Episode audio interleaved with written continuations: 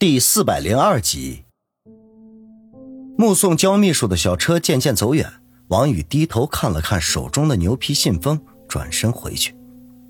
坐在沙发上，打开牛皮信封，里面除了一张烫金的邀请函之外，还有七天后飞往沈城的机票，以及一把精致小巧的钥匙。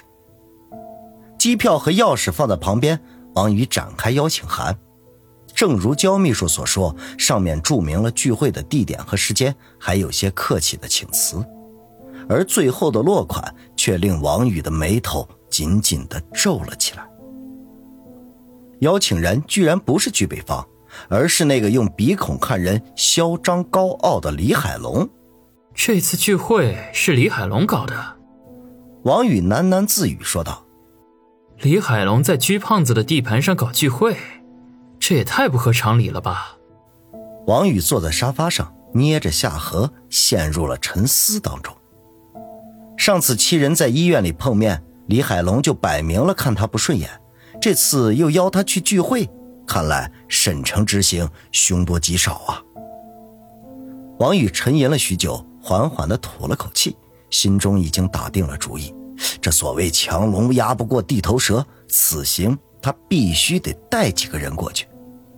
可惜的是，老段和姚远这样的超级高手不在身边，否则他倒是可以带上此二人。也不知道小马还在不在春城了。他虽然不及老段和姚远，可也是个高手啊。王宇有些挠头，身边的人打架斗殴可以，真要是面对超级高手，那就等同于纸老虎，根本的不堪一击呀。老段和姚远都不在。他唯一想到的人，那就是李子健留给他身边的小马了。就是可惜的是，这小马神出鬼没，最近一直也没有露面，这想要找他也并不容易。不过也并不是没有办法，只需要设法让他知道他需要他，他就会自动现身了。一念及此，王宇就找出纸笔来，龙飞凤舞的写了四个大字：“小马现身。”然后拿了胶带，推门出去，将带字的纸张贴在大门上，抱着胳膊看了看，满意的点了点头，自语的说道：“这狂草不错，有些书法家的味道啊。”其实啊，他这四个字写的，除了他自己明白什么意思，这外人根本就不知道画的是什么东西。回到屋里，他就取出手机来，拨通了上官星儿的电话。他现在怎么说也是七皇绝域的拥有者呀，这李天傲在春城的代言人呢。如果只带小马一个人前去，这显得太过寒酸了。这身边美女虽然多，但是他却不想他们跟着涉险，所以上官星儿是最佳人选。不但人美如花，又是交际的高手，这到了沈城，不但可以给他撑门面，也可以负责和其他人周旋。电话响了许久才被接通，话筒那边传来了上官星儿慵懒的声音：“王先生，怎么想起来给我打电话了？我还以为你把我忘了呢。”王宇咂巴了一下嘴，上官星儿真是满满的幽怨啊！当下呵呵笑道：“哈，怎么能啊？我最近实在是太忙了，这不一空出时间就联系你了吗？”行了，无事不登三宝殿。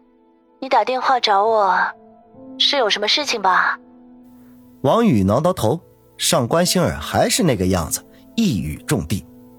不过呢，他本来也没打算拐弯抹角，当即便问道：“上官小姐最近在忙什么工作呢？”因为出了李寿山的事情，上官星儿早就离开了电视台。至于后来在哪儿高就，王宇就不得而知了。对不起，我现在改回原来的名字了，以后请叫我舒心。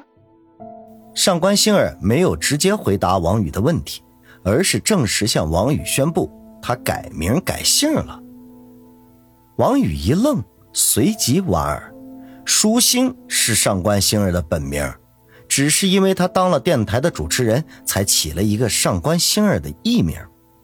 现在他除去了主持人的光环，自然是要用回本名了。好，舒小姐，还是本名听着舒服啊？谢谢，做回自己，感觉真好。王宇不置可否的嗯了一声，等待他的回答是自己刚才提出的问题。沉默了半天，舒心才悠悠的说道：“其实，自从离开电视台之后，我就再也没有出去工作。你知道，那件事情的影响很大。我除了做主持之外，其他的行业根本一窍不通，也没有人肯用我。好在这些年我存了不少钱，就算什么都不做，也够平平安安的度过一生了。”王宇从他的语气中听出了许多失落来，心中不禁的感到一阵的唏嘘。舒心是因李寿山而发迹，最后却又因李寿山而落魄。哎，这人生际遇之奇妙，还当真是匪夷所思啊！只是不知道自己的这个电话会不会也改变舒心未来的人生呢？舒小姐，我有一份工作，不知道你有没有兴趣啊？不过我事先声明啊。这份工作可能会有一些危险。王宇沉吟了一下，将自己的目的说了出来。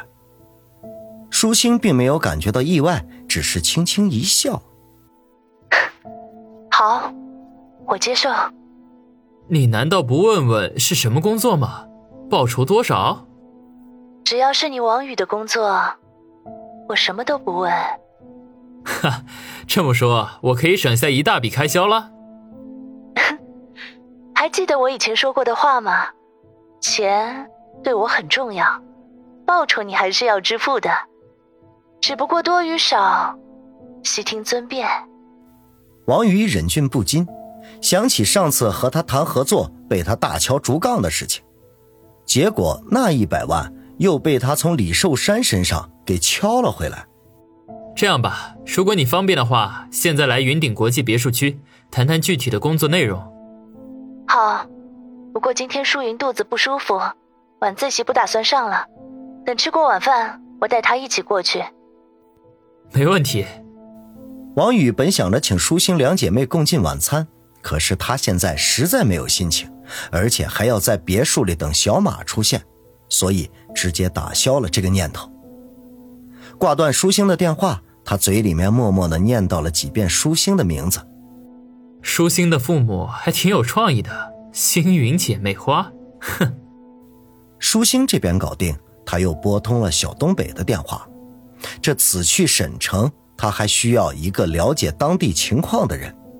小东北来自东北，那是必带的。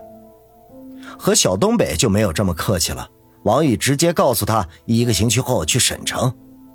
出乎他的意料，听到去沈城，小东北竟然犹豫了。迟疑了半天，才说道：“旭哥，还有其他人选吗？”王宇皱起眉来，这自从小东北跟着他以来，都是言听计从，这甚至很多事情连原因都不问就冲到了第一线。像今天这样的情况，却还是头一遭。想了一想，王宇沉声说道：“小东北，如果你对去沈城有所忌讳的话，我不勉强。”旭哥，你别误会，我只是……好，我会做好准备的。小东北欲言又止，最后却一言的做出了决定。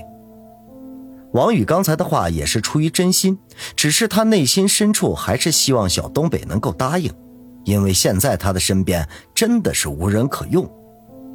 这时候听他应承了下来，顿时大大的松了一口气。小东北，你只管放心。不管你在东北那边发生过什么事情，得罪过什么人，只要有我王宇在，就绝对不会让他们动你一根手指头。旭哥，我明白。小东北平时很沉稳，此刻语气却略显激动。